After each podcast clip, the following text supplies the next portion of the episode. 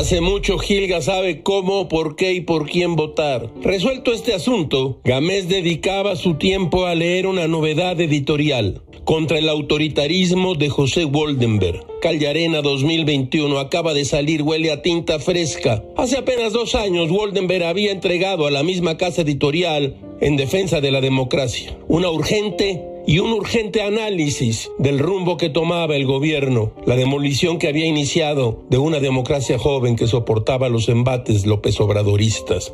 Gil quiere darle solo una muestra de la prosa y del análisis de este libro. Dice así, el presente y el futuro inmediato pintan mal, y la inmensa mayoría lo sabe. La crisis combinadas de salud y económica están en curso y cada una está dejando su estela de destrucción. La primera sigue incrementando el número de contagiados, hospitalizados y muertos junto con la zozobra que acompaña la vida de millones. Y la segunda significa cierre de empresas de todos calados, ingresos reducidos para cientos de miles y según el INEGI 12.5 millones de trabajos perdidos tan solo en abril de 2020. Los estragos sociales son y serán mayúsculos y no se pueden ni se podrán ocultar.